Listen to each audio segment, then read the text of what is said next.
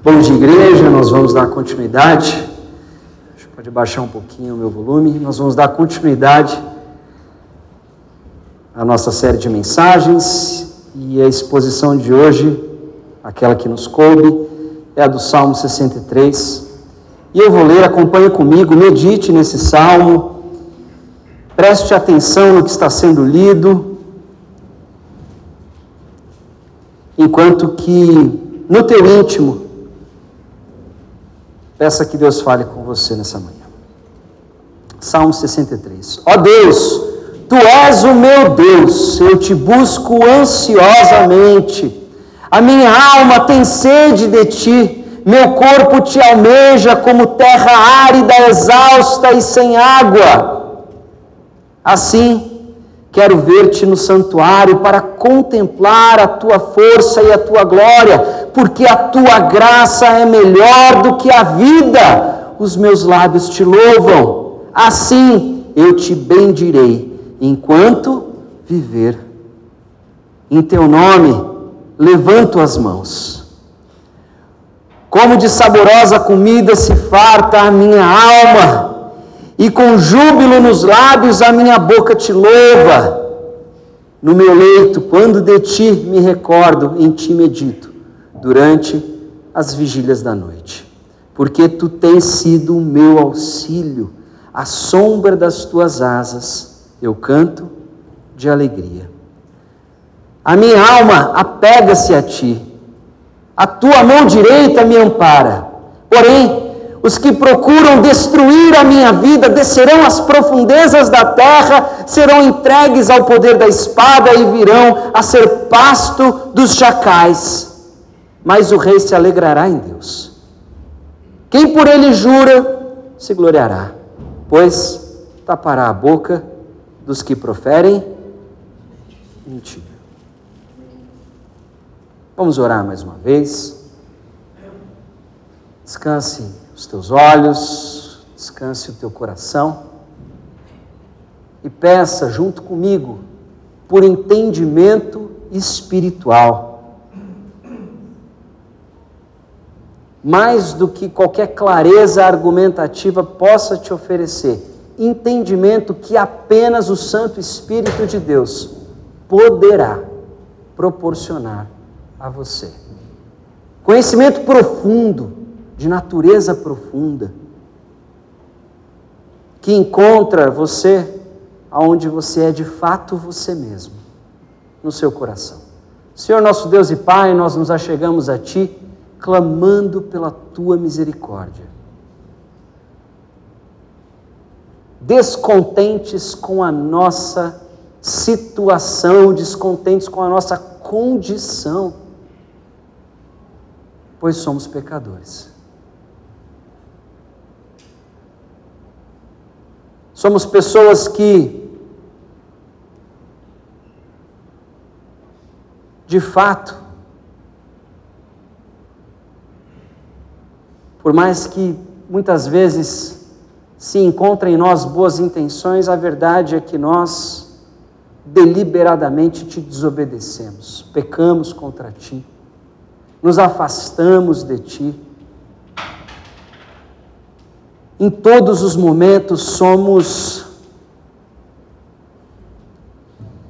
assediados pela nossa velha natureza, pelo nosso coração enganoso. Pai, nesse momento nós queremos admitir, confessar a nossa incapacidade de te compreender. E por isso clamamos pelo auxílio e intervenção do Teu Santo Espírito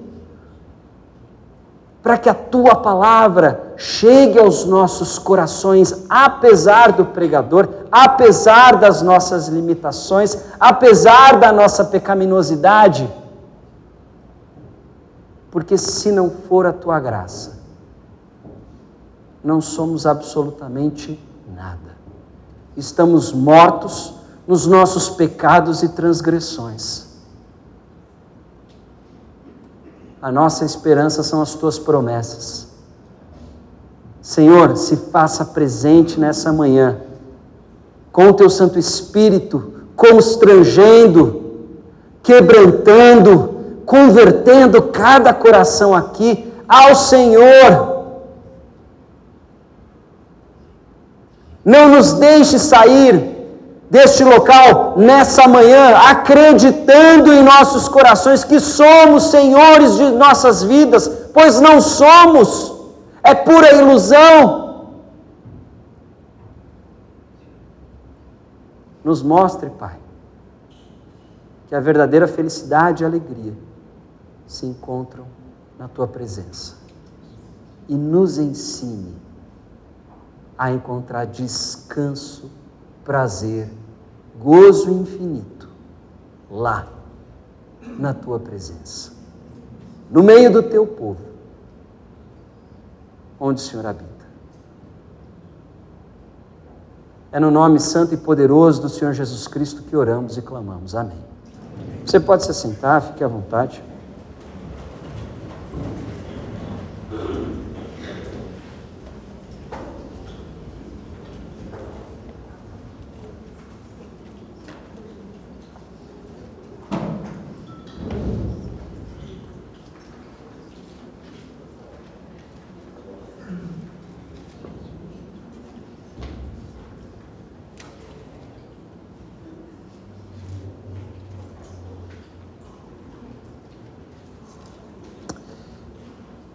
Gostaria de chamar a atenção de vocês para alguns aspectos que, que eu considero que são preliminares à, à nossa tentativa de expor a palavra de Deus nessa manhã. Quero relembrar de algumas coisas que eh, já foram mencionadas, algumas ideias que já foram mobilizadas no intuito de melhor compreender os Salmos. Primeiro, nós estamos diante ao estudarmos o saltério, nós estamos diante do inário do povo de Deus. Nós estamos diante do exemplar de devoção do povo de Deus. Não devemos esperar outra coisa que não aprender a adorar a Deus a partir da palavra dele. Porque essa também deve ser uma admissão e uma confissão preliminar nossa, que o nosso pecado é tamanho, é tão profundo, que nem mesmo adorar a Deus nós sabemos.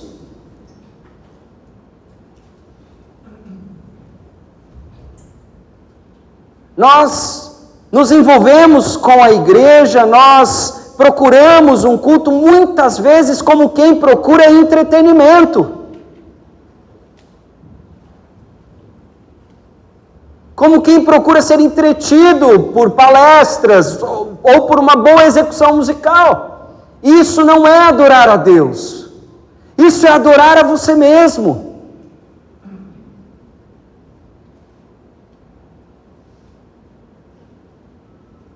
Nós estamos diante da palavra de Deus que nos ensina, inclusive, como adorar a Ele, como devemos nos achegar a presença dele.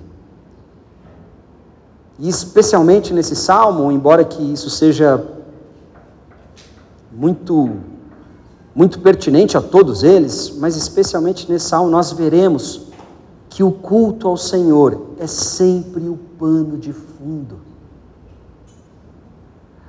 Nós vivemos em tempos terríveis e eles são terríveis porque nós não temos consciência da maldade que nos aflige. Talvez nós suspeitemos que são terríveis porque nós temos visto de fato coisas que são terríveis e agridem até mesmo a nossa integridade física ou aquilo que compreendemos a respeito das coisas mais básicas, mais concretas. Mas a nossa situação é tão terrível porque nós nem mesmo entendemos o mal que está sobre nós. Tenho refletido muito naquilo que Jesus dizia quando falava a respeito de ganhar o mundo e perder a alma. E por vezes nós pensamos simplesmente naquela situação pós-morte. Ah, eu eu passei a minha vida toda me dedicando ao mundo, mas depois eu vou para o inferno, como se fosse esse o significado. Mas e se, se algo mais estiver sendo dito aí? E se ao abraçarmos o mundo nós estejamos, pouco a pouco, lentamente, perdendo noção de que somos alma? De que também somos alma, de que também somos interioridade. Reparem nas nossas orações, todas ou a maioria delas são pedidos de bens ou questões materiais e mesmo saúde física. Mas quantas das nossas orações têm como tema os nossos corações, os nossos afetos, a nossa devoção? Quantos de nós oramos pedindo a Deus para Ele nos ensinar a amar do jeito que Ele ama e na ordem que deve ser amado? É, esse não, esses não são temas das nossas orações, porque nós ignoramos, ao abraçarmos o mundo, ao ganharmos o mundo, nós temos perdido lentamente a nossa alma. Não nos conhecemos. Por isso, nós ouvimos a, palavra de Deus, nós entendemos o que elas significam, pelo menos num primeiro momento, na superfície, do que diz respeito ao, ao dicionário da nossa língua. Mas só. Só. Elas não descem ao nosso interior porque nós ignoramos que Ele existe. Nós não levamos a palavra de Deus para lá. Não pedimos o auxílio do Espírito Santo porque ignoramos que somos isso. Achamos que o máximo que somos é este corpo e alguma dimensão psicológica bem rasa, de consciência, mas nós somos tão mais profundos do que isso porque fomos feitos assim. Por isso a nossa devoção ela é uma devoção medíocre. Nós procuramos igrejas que satisfaçam esse psiquismo, Procuramos igrejas que satisfaçam a nossa autoestima, porque acreditamos que isso é o mais profundo que há em nós, o nosso ego.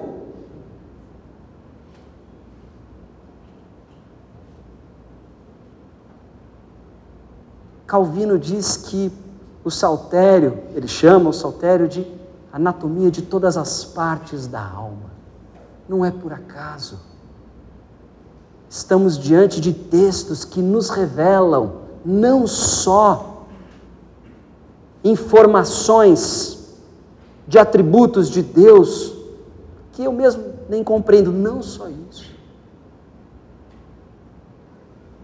Textos como esse falam de quem nós somos. Portanto, quando nos aproximamos de um salmo, não devemos prestar atenção apenas no que ele diz, Assim como nos aproximamos da oração do Pai Nosso, ah, Jesus me ensinou a falar essas palavras, ou a falar sobre esses temas. É mais do que isso. O que você deve aprender deste texto, que é o objetivo da linguagem. A linguagem é um esforço de verbalização, de conceituação para expressar realidades interiores. Nós devemos nos perguntar ao lermos um salmo como este: qual é o coração do salmista? O que está acontecendo no coração dele? Quais são as angústias? O que está se passando? E aí nós teremos uma boa resposta a respeito do exemplar de devoção. É mais do que aprender a repetir o que o salmista ou o escritor bíblico está dizendo. É muito mais do que isso. É conhecer o coração dele, porque é isso que ele está expondo para nós, é isso que Davi está oferecendo ao povo de Deus. A partir de uma experiência pessoal, ele está oferecendo o seu coração e dizendo como Deus atua ali, e dizendo isso é exemplar. Eu não, mas a ação de Deus em mim é. O tipo de relação que ele estabelece comigo é exemplar, é modelo. Conheçam o meu coração e conhecerão o meu Deus. Nos perguntemos, enquanto estudamos, pelo coração de Davi. E sim, a todo momento, façamos a comparação com os nossos corações. Comparemos o amor de Davi pelo seu Deus. E comparemos com o nosso. E nós vamos nos encontrar desajustados. Ótimo, ótimo. Pior seria se nós achássemos que vivemos isso daqui plenamente. Essa seria a nossa condenação, essa seria a nossa desgraça. Achar que vivemos isso plenamente. Não há problema. Vamos constatar que não vivemos. Para que venhamos cada dia mais a aprender a depender da graça e misericórdia. Porque cultuar, louvar a Deus, é reflexo de conhecê-lo.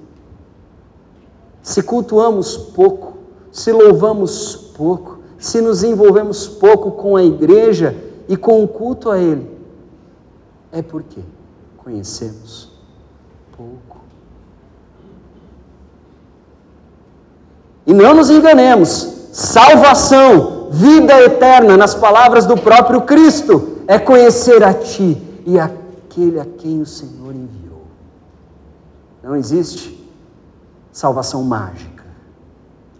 Salvação sem conhecimento de Deus. Não é conhecimento informativo apenas. Não ignora as informações, não negligencia as informações. Mas não é informativo apenas, é conhecimento espiritual, de naturezas profundas. Por isso que enquanto nós conhecemos a Deus, nós também nos conhecemos é uma via de mão dupla. E essa é uma jornada para toda a vida, independente do quanto tempo de estrada você tem. Independente do quanto de tempo de estrada você nunca chegou lá. Isso é completamente contrário à nossa fé. Nós estamos na caminhada. Vamos ao salmo. Ó Deus, tu és o meu Deus.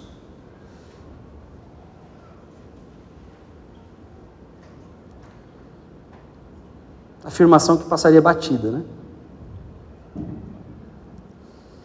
Mas um outro princípio que vai te ajudar na tua leitura das Escrituras, nunca suponha que ali são chavões. Sempre leve em consideração que o autor não está escrevendo aquilo por acaso. Nós não estamos diante de um texto de pessoas irresponsáveis com a língua e com a palavra como nós somos. Nós jogamos palavras ao vento. Isso é da nossa geração.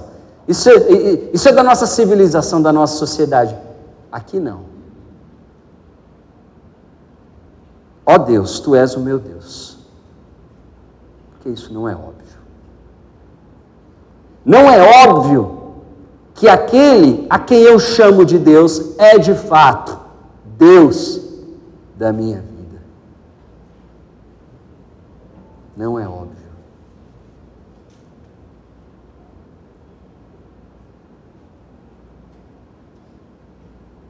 Como dizem os americanos, os países de língua inglesa, né? o take it for granted. Não dê como garantido isso. Não é porque você chama esta compreensão, essa conceitualização, esta ideia de Deus da tradição judaico-cristã, que de fato Ele é Deus e governa a sua vida. Isso não é óbvio. Mas Davi quer dizer aqui, no caso dele, falando por ele, especialmente na situação que ele se encontra, ele está afirmando aquilo que poderia ser óbvio: Deus, tu és o meu Deus, não outro, não outra circunstância.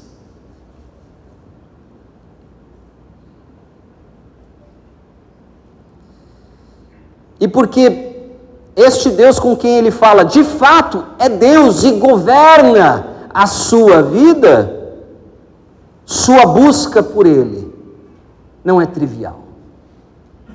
Sua busca por ele não é como nós que buscamos o entretenimento dominical. É um outro tipo de busca. É um outro tipo de devoção, porque este Deus, de fato, é o Deus, governa a vida dele, a busca por ele é diferente, é uma busca desesperada, ansiosa, porque sem ele ele não pode ficar, sem ele ele não pode viver.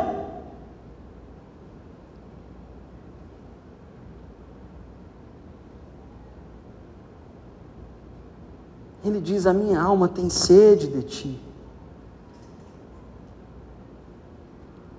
À luz das investigações que hoje nós temos já documentado e estabelecido em, em muitos tratados de, de antropologia bíblica, nós temos conhecimento que alma significa sede, significa uma dimensão do nosso ser que anseia constantemente pelo seu Criador.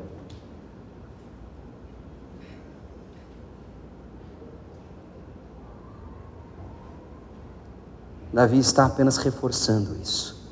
A minha alma tem sede de ti, o meu corpo te almeja. Como? Que recurso ele vai encontrar à disposição dele para explicar essa relação de necessidade? Ele diz: como terra árida, exausta, e sem água.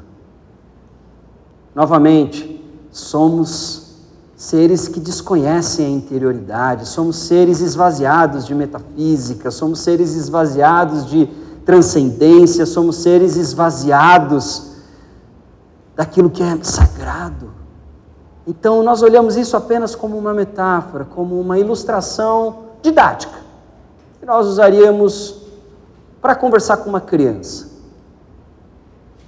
o homem antigo, especialmente aqueles que escreveram as Sagradas Escrituras, eles olham para o mundo e eles veem os vestígios da revelação de Deus. Eles olham para a natureza. Eles não chegam apenas à, à constatação: nossa, olha que coisa legal, bonito, deve existir um Deus. Não, eles veem Deus falando com eles. Isso é uma coisa que acontece com pessoas que vão amadurecendo espiritualmente. Elas começam a perceber que Deus se revela em toda a sua criação. Ele tem uma revelação especial nas Sagradas Escrituras mas ele não deixa de se revelar. A revelação geral, se assim poderíamos chamar, não deve ser ignorada jamais. Ela deve ser colocada no seu lugar. Primeiro, a especial, para que nós tenhamos condição, inclusive, de compreender a Deus. Por que, que eu estou dizendo isso? Porque Davi, mais do que dando uma imagem arbitrária, aleatória, ele está olhando para o deserto, que é onde ele está, e eu já vou falar dessa circunstância. Ele está olhando para o deserto e ele está entendendo Deus falando com ele. Isso é o homem sem mim. Quais são as condições deste anseio? Quais são as condições desta necessidade? Em que situação se encontra Davi? Do mesmo jeito que uma terra árida sem água, não há vida. Ele está dizendo: Senhor, Deus, o Senhor é o meu Deus, a minha alma anseia pelo Senhor, eu tenho sede de Ti. Assim, tal como eu consigo observar na realidade que uma terra sem água vira deserto, não há vida, não há vegetação, não há possibilidade, condição de existência ali. Assim sou eu sem o Senhor. Isso não é apenas uma linguagem poética, uma frase de efeito que nós usaríamos de forma tão leviana e irresponsável. Isso é palavra de Deus, é Deus falando com ele: olha, este é você, você não está por acaso no deserto.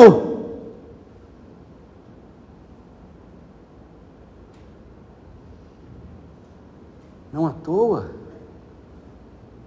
O deserto tem um significado especial na história do povo de Deus.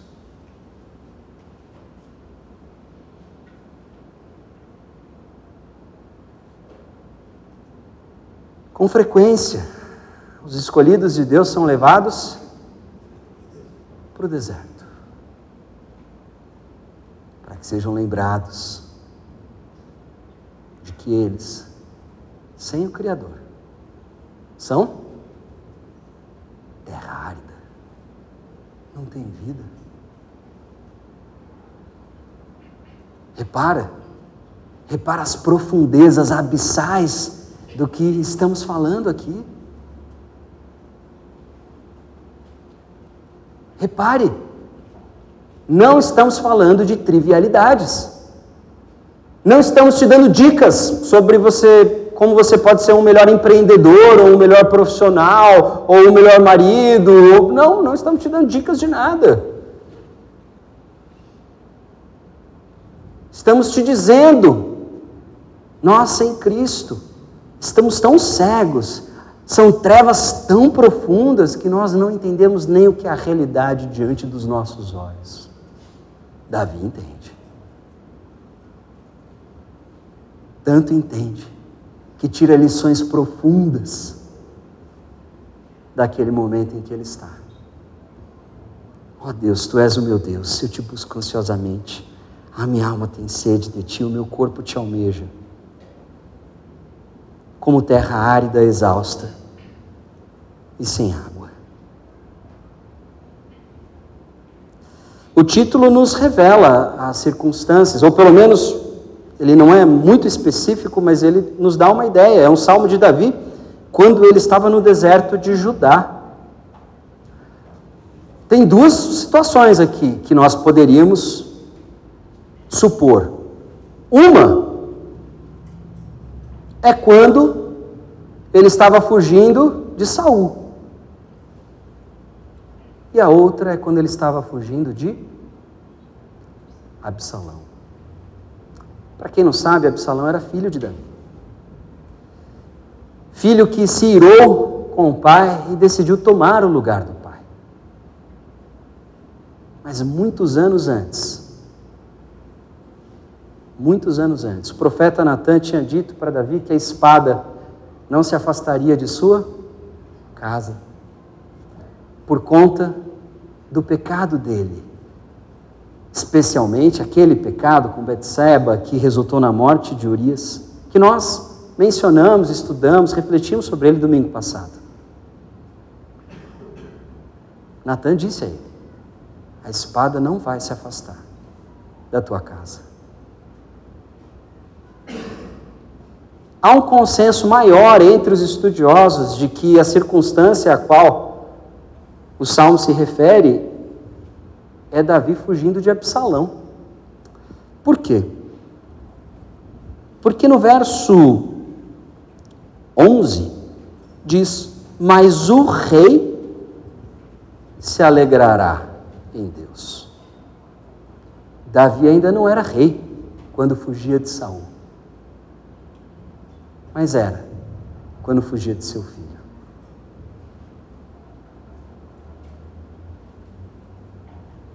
Provavelmente essas são as circunstâncias. Davi sendo forçado. Eu, depois eu, na verdade, eu incentivo você a revisitar essas histórias, revisitar os livros de Samuel, os livros de Reis. Talvez você deva lembrar que Davi foge de Absalão. Certa forma, ele é deposto por um tempo.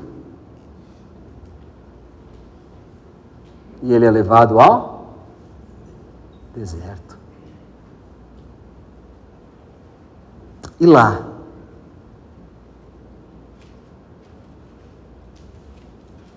privado de muitas coisas. Lembra, nós estamos falando de um rei. Claro, não estamos falando de um rei nos termos da monarquia absolutista, como nós vimos alguns séculos atrás. Mas era um rei, cercado de algum conforto, reconhecido pelos exércitos, reconhecido pela população. Mas do que, que ele sente falta? nessa circunstância, vivendo o que ele está vivendo, do que que ele sente falta? Ele sente falta de uma relação, de uma proximidade, de uma circunstância espiritual que nem mesmo ele em toda a sua devoção experimenta no deserto, ainda que não seja abandonado. Ele sente falta do culto no santuário.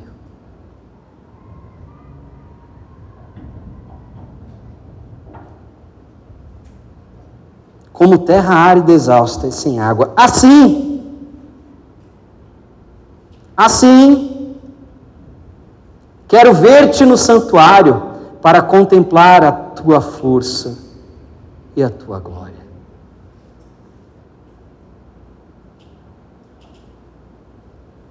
Por quê? Porque a tua graça é melhor do que a vida. Repara, lembra, que coração é esse? Que relação é essa com Deus? Que devoção é essa? Que Deus é esse que imprime tal marca num sujeito que, ao fugir, sendo perseguido provavelmente pelo seu próprio filho, tendo que abandonar todas as condições favoráveis nas quais ele vivia e faziam dele rei, eram símbolos, sinais da sua realeza e do seu comando. Ele sente falta da presença de Deus no santuário, das experiências e delícias espirituais que ele desfrutava.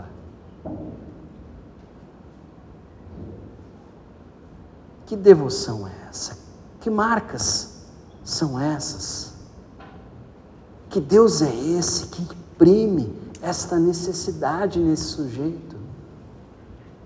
Ele não sente falta da família. Sente falta dos outros filhos, das muitas mulheres, porque ele as tinha.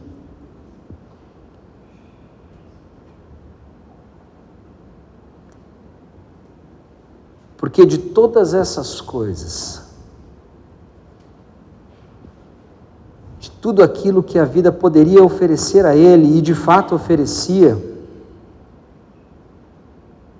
nenhuma delas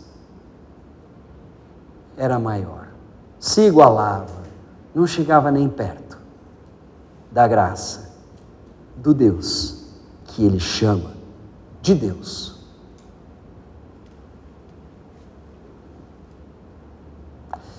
O verso 3, ele é um verso de transição, digamos assim, ele está no eixo, ele está tanto justificando o que foi dito antes, como o que será dito depois. Porque a tua graça é melhor do que a vida, os meus lábios te louvam.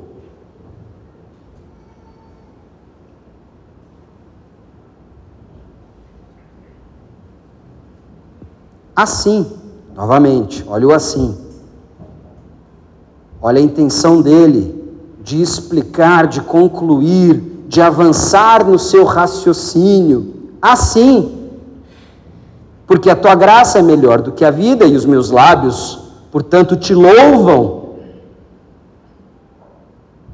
Como se fosse algo quase que involuntário, uma necessidade. Mais do que, ah, porque por causa disso, então eu vou na igreja cantar lá umas músicas. Não, não, não, não. Ele está dizendo, porque a tua graça é melhor do que a vida, os meus lábios te louvam, é natural a eles. É uma necessidade deles te louvar. Assim, eu te bendirei enquanto eu viver.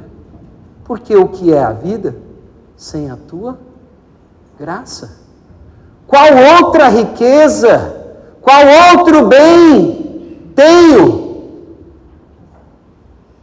que não a ti? Lembra Salmo 16, nós estudamos recentemente?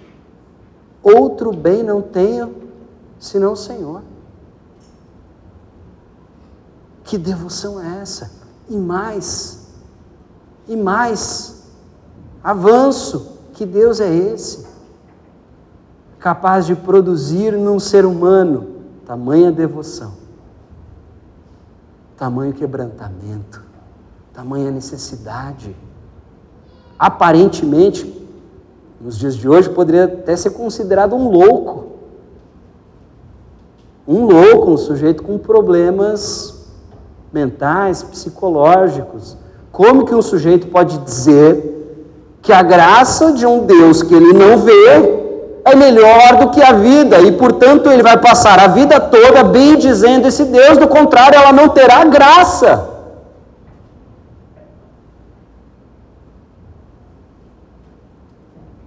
Eu sei que nós estamos, talvez a maioria de nós, acostumados com textos assim e eles passam batido, porque é uma linguagem própria da religião, uma linguagem que a gente encontra na igreja, uma linguagem que nós associamos à igreja.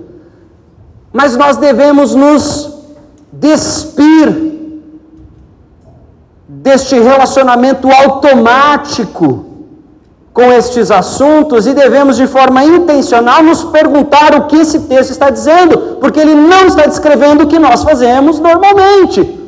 E nós, eu não estou sendo crítico apenas conosco, mas com a nossa cultura. Ele está falando de uma devoção que nos é estranha porque nós somos aqueles que ganharam o mundo, mas perderam as suas almas. Nem mesmo reconhecem a sede que há nelas, porque negligenciam que são almas. Vem só isso daqui. Qual que é a necessidade mais imediata, mais urgente?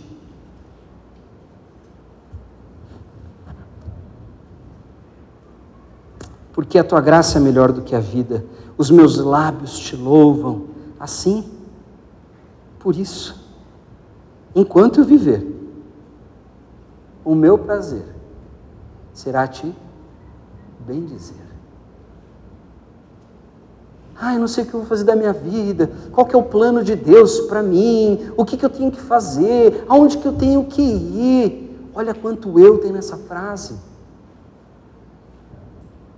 Você já parou para pensar que o objetivo de Deus é que você encontre descanso nele? Talvez te soe familiar, talvez você lembre de uma passagem onde o próprio Senhor Jesus diz que devem segui-los, devem vir após ele, os cansados e sobrecarregados.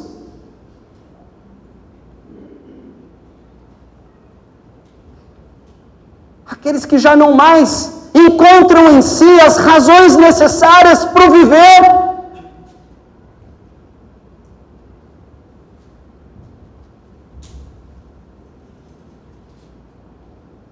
Não são essas as pessoas que Jesus chama. As pessoas que não encontram mais razão para viver em suas vidas sem o seu Deus. Não são essas pessoas que Cristo chama. Não era diferente no Antigo Testamento. Não foi diferente com Davi.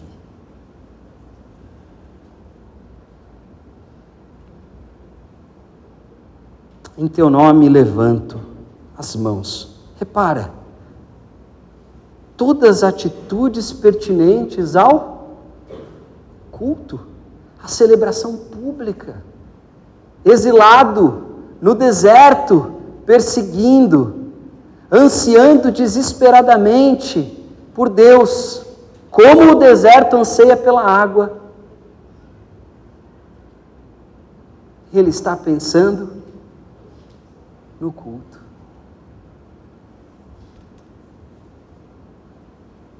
Ah, mas isso a gente já passou desse paradigma. Nós não estamos mais na velha aliança, nós estamos na nova. Agora Deus habita em mim.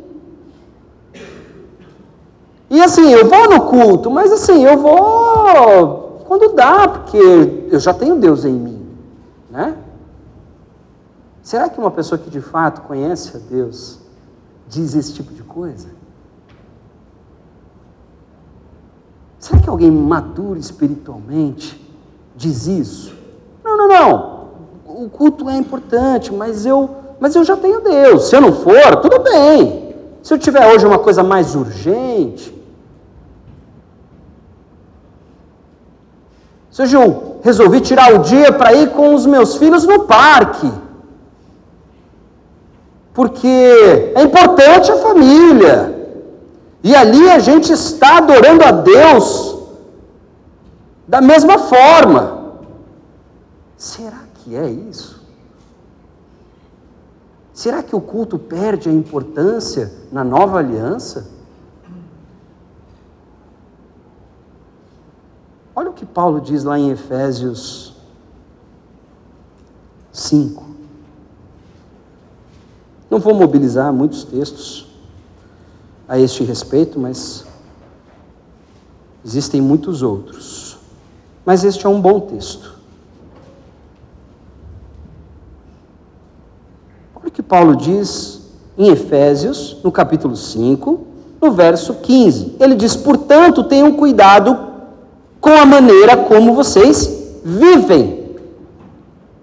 Tenham cuidado com a maneira como vocês vivem. E vivam, não como tolos, mas como sábios. Então existe um jeito de viver que é do tolo, e existe um jeito de viver que é do sábio. Ok? Está aqui. Aproveitando bem o tempo, porque os dias são maus, ou seja, há uma certa urgência. Existe um jeito certo, um jeito sábio de você aproveitar o tempo, porque os dias são maus. Vamos lembrar que os cristãos aqui já estavam lidando com perseguições. Não que isso torne os tempos melhores hoje, mas só dizendo, os dias eram maus. Existe um jeito certo de você aproveitar bem o tempo. Por essa razão, não sejam insensatos. Porque existe um jeito sábio e não tolo de aproveitar o tempo, porque isso já é uma verdade estabelecida, postulada, portanto, por essa razão, não sejam insensatos, mas procurem compreender qual é a vontade do Senhor. Ah, claro. Como? Como? Aí parece que ele muda de assunto, mas ele não muda. Ele diz: não se embriaguem com o vinho, pois isso leva à devassidão, mas deixem-se encher do Espírito. Como?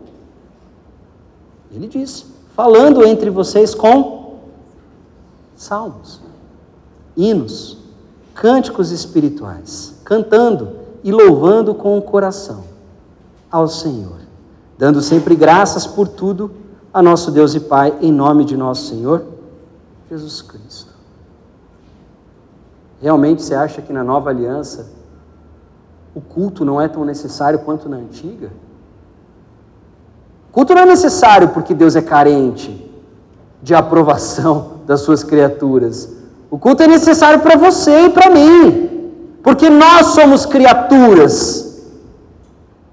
que, na melhor das hipóteses, nascemos de novo, mas ainda estamos em conflito interior com a nossa velha criatura.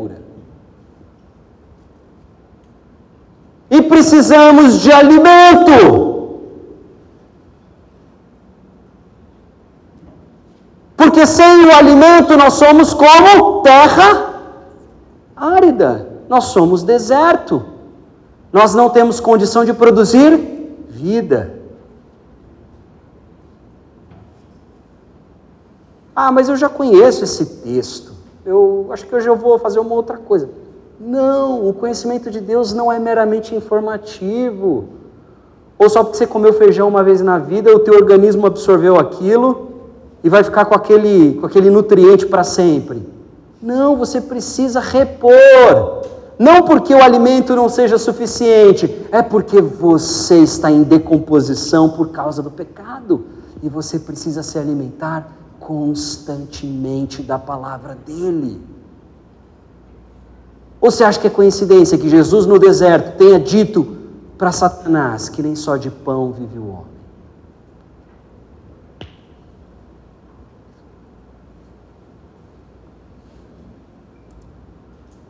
que está por trás aqui é uma cena de um culto. Assim eu te bendirei enquanto viver, em teu nome levanto as mãos. Aqui tem um detalhe que é, normalmente as traduções aqui para o português elas ignoram. Aqui diz: Como de saborosa comida se farta a minha alma. Parece uma dessas afirmações meio genéricas, mas o que está sendo dito é: de banha e de gordura se, se farta a minha alma. O, bom, eu tenho uma esposa nutricionista. É, eu tenho certeza que ela discorda de que esse é um alimento saudável. Isso daqui era oferta do culto. Essa banha e essa gordura, elas eram separadas para Deus. E ele está dizendo que esta prática alimenta a alma dele.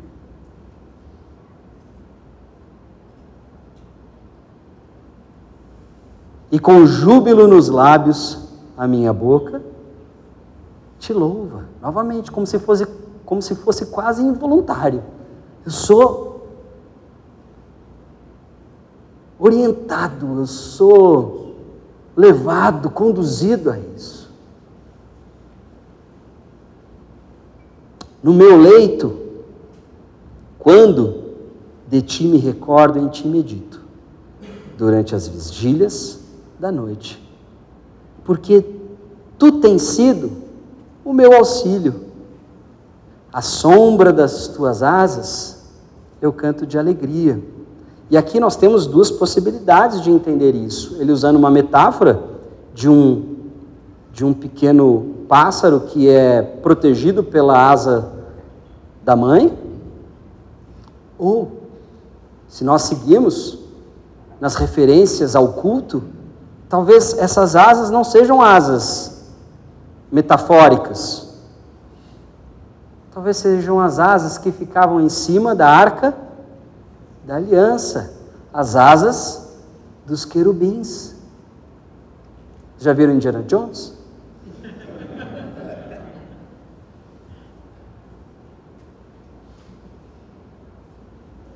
No deserto, perseguido, privado de todos os seus luxos, ele quer voltar para o santuário.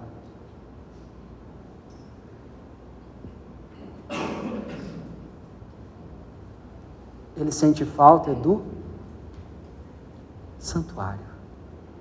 Não podemos falar templo, porque, vamos ver se você lembra, ainda não havia sido construído. Por isso que usa a palavra santuário, não que também a palavra santuário não será usada para designar o templo. Mas se houvesse templo aqui, teria uma talvez uma dificuldade, né?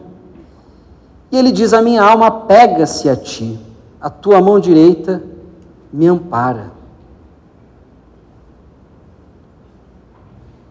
Está descrevendo também uma relação de de profundo apego e necessidade e incapacidade de desassociar aquilo que de mais íntimo ele é daquele que é o seu Deus. E aqui, nos últimos versos, ele descreve melhor as circunstâncias. E até parece um salmo meio ressentido, onde ele, no final, ainda pede para Deus é, dar um jeito naqueles que de fato são um problema para ele. Mas nós devemos lembrar daquilo que estudamos no Salmo 2. Tem dois temas que vão perpassar todo o saltério. Um, a palavra é o alimento do povo, a palavra é a luz do povo. Isso está no Salmo 1. A palavra é a fonte de vida do povo. Isso está no Salmo 1.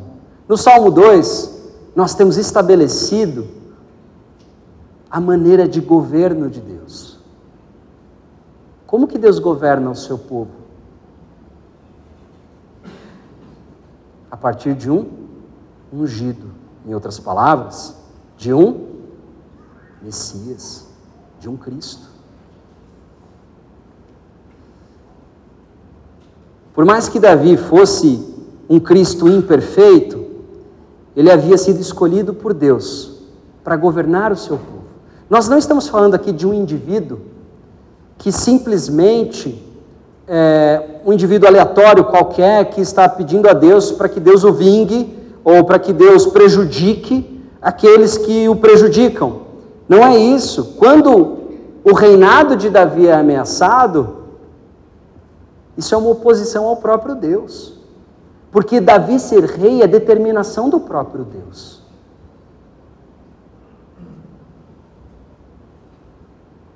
Daí também que aqueles que se levantaram e negaram o verdadeiro rei experimentarão algo semelhante ao que Davi descreve.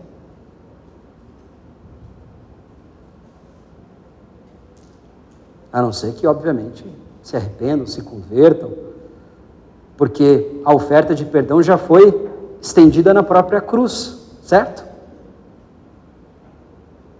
Pai, perdoa-os porque eles não sabem o que fazem. O perdão já havia sido estendido. Mas o perdão ele não é aproveitado se não houver o arrependimento. Se não houver a contrição.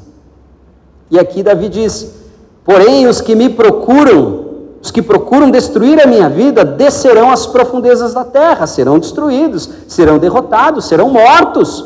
Olha o contexto de guerra, olha o contexto de conflito armado, provavelmente guerra civil. Serão entregues ao poder da espada e virão a ser pasto dos chacais. Olha o contraste. Enquanto que as gorduras e banhas que são separadas para Deus, no ritual que Deus instituiu de culto a Ele, de sacrifício a Ele, que prefigura, obviamente, o sacrifício do cordeiro, enquanto que aquilo é alimento para a alma, aqueles que estão do lado da mentira e aqueles que se opõem ao governo de Deus, porque Deus governa a partir do seu excluído, estes serão alimento dos chacais, dos carniceiros, dos animais que comem e se deliciam com os restos mortais. Serão entregues ao poder da espada e virão a ser pasto dos chacais. Mas quem? O rei se alegrará em Deus. Quem por ele jura se gloriará.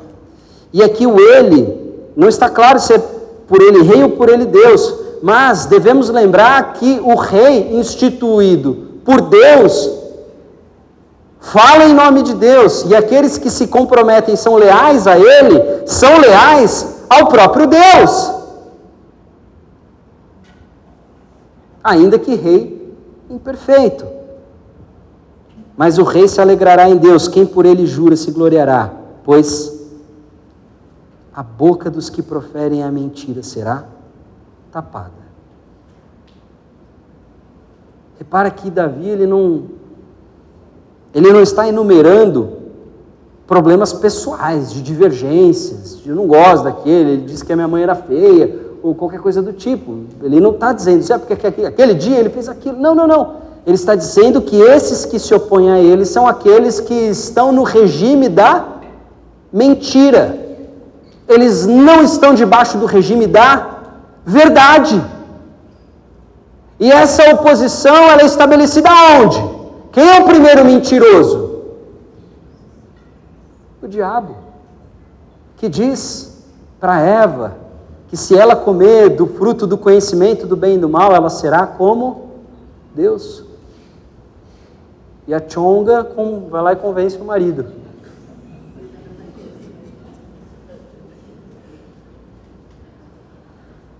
É uma coisa que acontece com frequência, sejamos sinceros, né? Aquela descrição não é uma descrição pontual da realidade humana, aquilo é uma descrição arquétipica. A humanidade funciona desse jeito. É o que os, os autores sagrados estão colocando. Então, aqueles que estão debaixo do regime da mentira, e aqueles que se opõem ao rei, não porque eles têm divergências, isso é uma coisa muito interessante até para ser tratada dentro da igreja. É, muitas vezes a gente dá um valor demasiado às nossas divergências. Ah, eu discordo disso, então por isso, de quem eu discordo, anátema seja. Eu discordo do pastor, eu discordo do líder, então, portanto, ele não é uma boa pessoa. Ah, novidade. Quem é?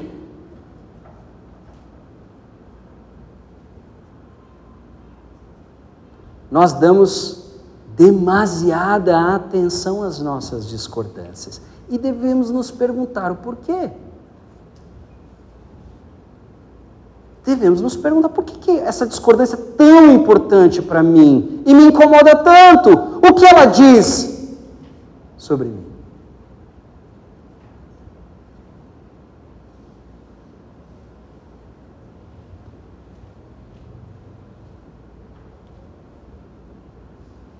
Já viu aquele ditado? Os irmãos pentecostais usam com mais, com mais frequência, né? Não levantar a mão por ungido do Senhor. Tem base bíblica. Não é assim que a gente faz. Não é assim que a gente procede, esse não é o nosso proceder. Nós não estamos fazendo o que a gente faz. E agora falando da igreja, né, em especial. Claro, não deveríamos, não é a nossa a nossa pretensão, fazer o que fazemos para realizar é, aspirações pessoais. Muitas vezes há discordâncias de nós, entre nós, e nós devemos nos perguntar primeiro por que, que eu tenho, e depois entender o porquê há uma discordância. Porque se nós estamos vivendo uma comunhão verdadeira e orientada pelo Santo Espírito de Deus, o cabeça da igreja é Cristo. E os nossos objetivos, como igreja, nada mais são do que glorificar ao Pai. A partir do nosso amadurecimento espiritual e a partir da edificação mútua. Então, o tom das nossas conversas e o tom das nossas discordâncias devem ser compatíveis com as virtudes enaltecidas na palavra de Deus. Do contrário, seremos mais um clube, mais um condomínio, briga de condomínio. Né?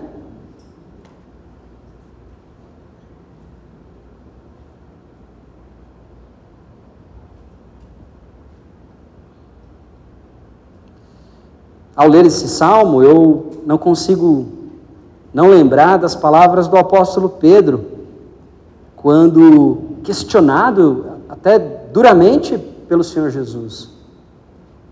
Jesus havia feito um sermão que provocou muito desconforto e, e muitos dos seus discípulos, não estou falando da multidão, dos seus discípulos, já haviam abandonado ele neste momento por causa deste sermão.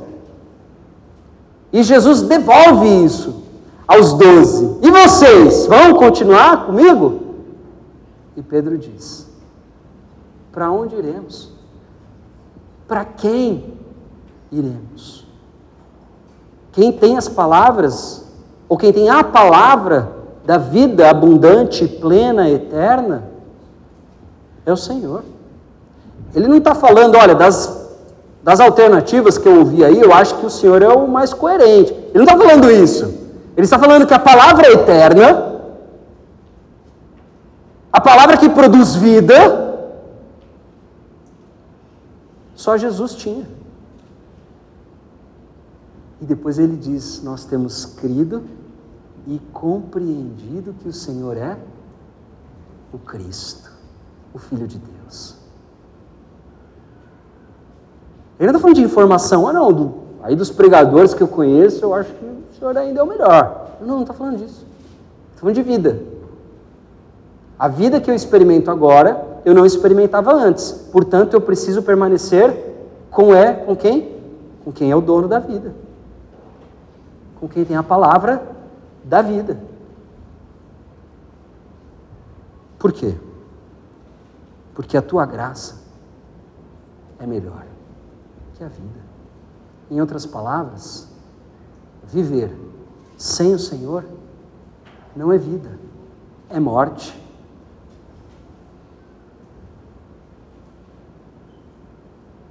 Viver sem o Senhor é ilusão, são aparências. É um delírio.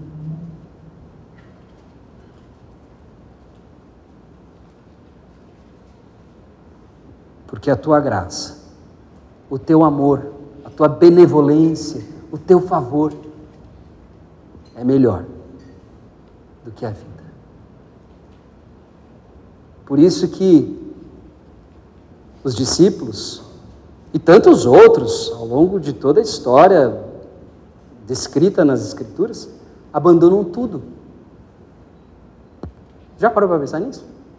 Abraão, sai da casa da tua parentela e vai para uma terra que eu vou te mostrar. Eu farei de você uma grande, um grande povo, uma grande descendência. Por toda a Escritura. Porque Jesus não aceita. Jesus, sim, como Deus, né? Segunda pessoa da Trindade, o nosso Deus não aceita outro tipo de relação. Não aceita. Ele não aceita ser colocado entre outros bens. Isso não é uma relação onde ele está, isso é uma relação ilusória. Você acha? É que nem quando você é criança e acha que está namorando com aquela menina que nem dá bola para você. Ou vice-versa. Uma relação platônica. Essa é uma relação ilusória. A relação com Deus é diferente. É nos termos dele. E ele é o bem, o único, suficiente. Por isso, que aqueles que o conheceram podem dizer: Tua graça é melhor que a vida. Não tenho outro bem senão a Ti. Olha o que as Escrituras nos oferecem como exemplar de devoção e relação com Deus. E isso deve nos levar à meditação, à reflexão, uma autoavaliação se é isso que nós temos com Deus se nós gozamos dessa relação, se nós seremos verdadeiros e genuínos se dissermos que a tua graça é melhor que a vida, enquanto eu não consigo viver sem uma série de circunstâncias que eu acumulei para mim e que serão corroídas pela traça, pela ferrugem ou provavelmente roubadas por algum ladrão. Eu preciso fazer essa avaliação. Pega essa palavra e mira em você. E responda ao teu Criador, e não a mim, ao teu Criador, se esse é o Deus que você conhece, se essas marcas estão impressas em você, se essa é a tua devoção e tenha coragem de constatar que não é. Tenha coragem de constatar que não é, porque ninguém tem essa devoção pelo próprio mérito. Lembra do que Davi dizia no Salmo 51: Não retires o teu espírito de mim.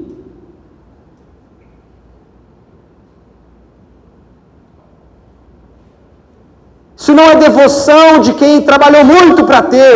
Não! Isso é devoção de quem chegou diante de Deus e falou: Eu sou um cansado e um sobrecarregado.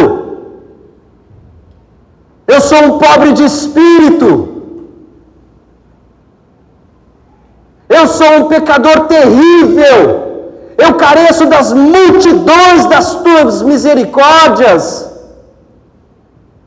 Isso é devoção de quem se conhece sem Deus.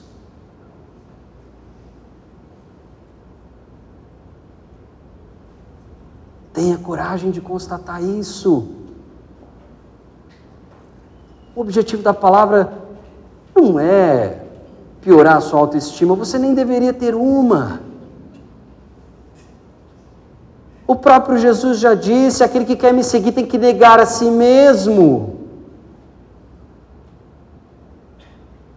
Negar a si mesmo, isso significa que o que você sente, o que você pensa, o que você acha, suas opiniões, o tão brilhante que você acha que você é, não significam nada. Porque ele está à procura de pessoas que não têm outro bem que não ele.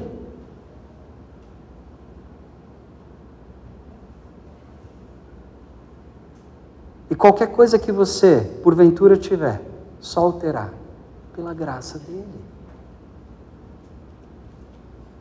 Para a glória dele, para a honra dele. Desde um bem material a uma relação. E aí a gente vai começar, começar, tá? Começar a entender o que é viver para a glória de Deus.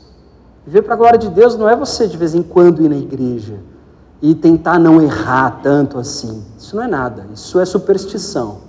Viver para a glória de Deus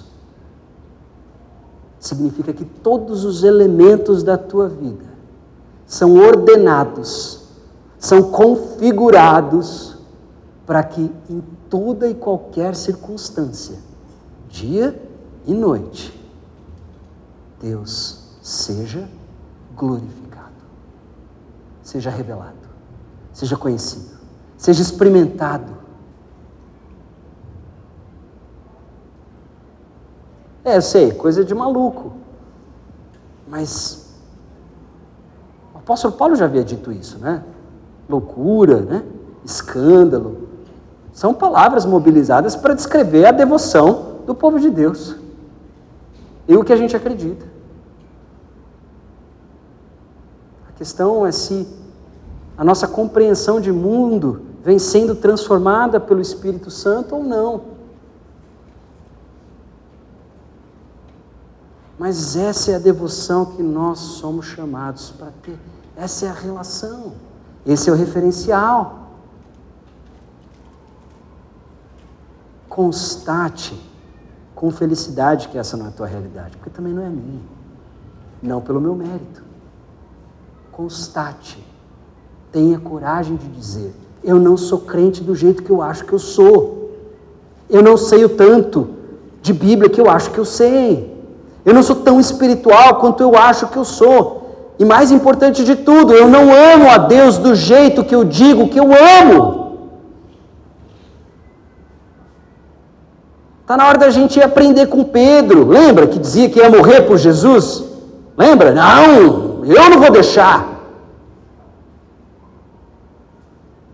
Esses somos nós.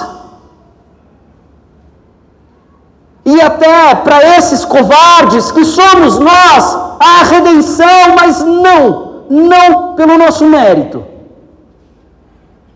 Única e exclusivamente pela graça de Deus, que toma o nosso coração, quebranta o nosso coração. E como nós falamos no domingo passado, pega o nosso coração quebrado e nos oferece um novo coração, uma nova orientação de vida, um novo prazer de vida, um novo gozo de vida, um novo bem na vida, um novo jeito de viver a vida, um novo objetivo e um novo sentido para a sua vida.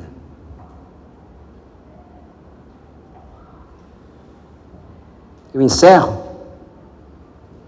com as palavras de Agostinho, eu mencionei já esse, mobilizei essa citação no outro domingo, mas ela continua pertinente, insisto nela.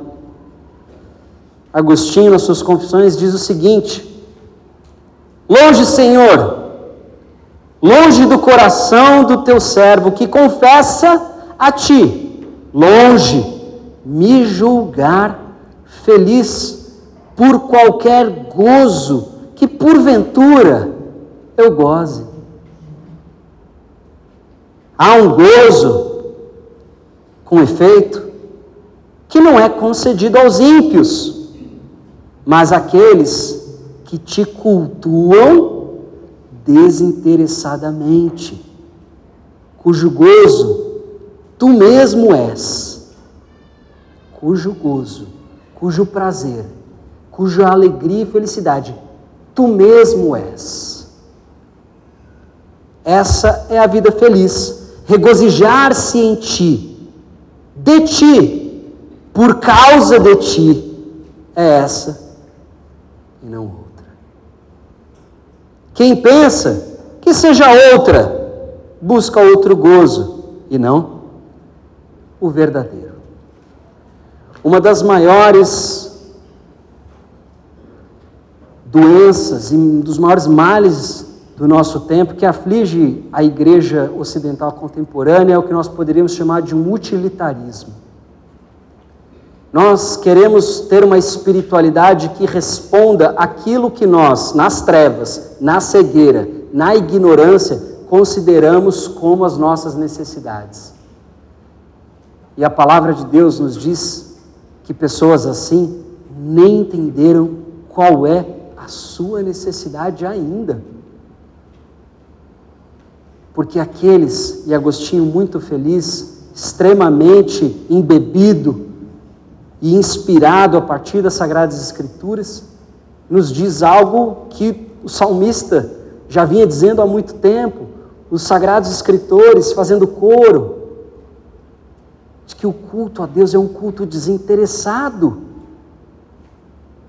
É a Ele, por Ele, por causa dele. Ele é o objetivo da minha devoção é por Ele, é a presença dEle, é a habitação interior dEle, é o prazer que só nele eu encontro, porque Ele é a minha felicidade. Nós precisamos desesperadamente tomar consciência, nós precisamos que os nossos olhos sejam abertos e não nos relacionemos com Deus de forma utilitarista.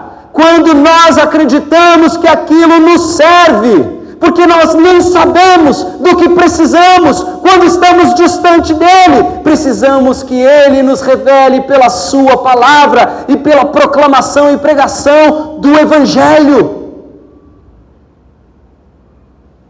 Que nos diz: você é um pecador, condenado, morto, morto nos seus pecados e transgressões. Arrependa-se confesse a Cristo, creia em Cristo como seu Senhor e Salvador, e a partir dele, conheça quem verdadeiramente Deus é. A pregação do Evangelho não muda, porque o homem não muda.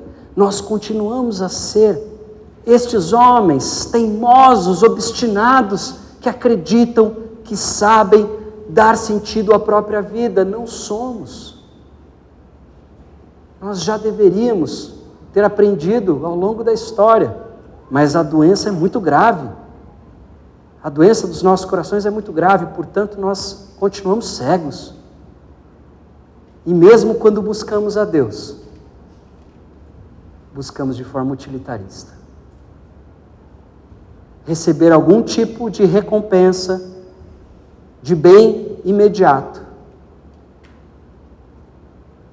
E a maioria daqueles que se dizem cristãos não buscam a Deus por Deus, desinteressadamente, porque tem prazer em Sua presença e Ele é o único bem que possuem. Ainda nem descobriram que a alma anseia como a terra árida, porque nem descobriram que tem uma alma. Estão ainda muito preocupados com os bens que acreditam que vão satisfazer suas necessidades, sejam eles bens materiais, sejam eles bens imateriais, como relacionamentos, como um, um status, como um tipo de sucesso. Porque também são deuses falsos, também são ídolos, ainda que não sejam materiais.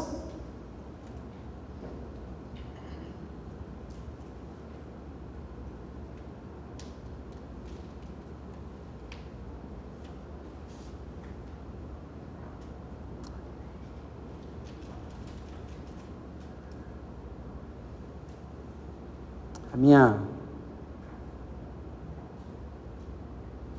a minha exortação, que eu entendo que é a exortação da Sagrada Escritura, o meu apelo, é para que nós façamos, com a ajuda do Espírito Santo, esse inventário interior. Olhemos, tenhamos a coragem de constatar que não somos quem dizemos ser. E façamos isso para a glória de Deus, porque será ali que o encontraremos.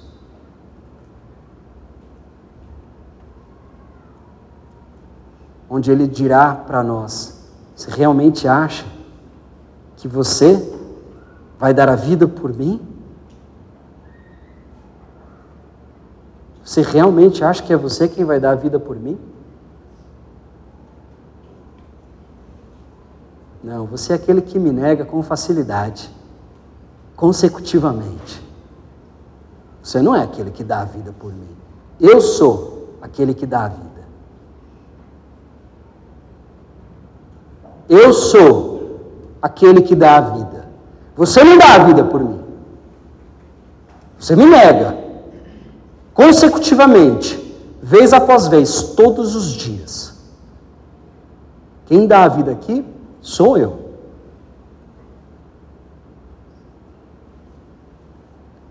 Que isso seja suficiente para você. Me conheça a partir daí, da sua incapacidade, da sua incompetência. Vocês querem demonstração mais poderosa do amor de Deus, que converte o pecado em ocasião para o conhecimento de Deus? Só um Deus soberano. Só um Deus que não é ameaçado pelo mal, pelo pecado. Mas um Deus que converte o pecador do seu mau caminho a Ele. E é capaz de usar até o pecado. Até o pecado. Como ocasião para a conversão do pecador.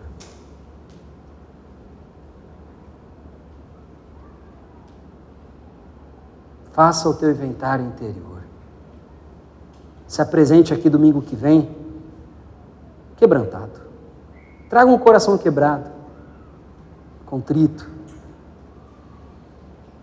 sem justificativas, sem explicações, sem opiniões. Opinião é o conhecimento do tolo.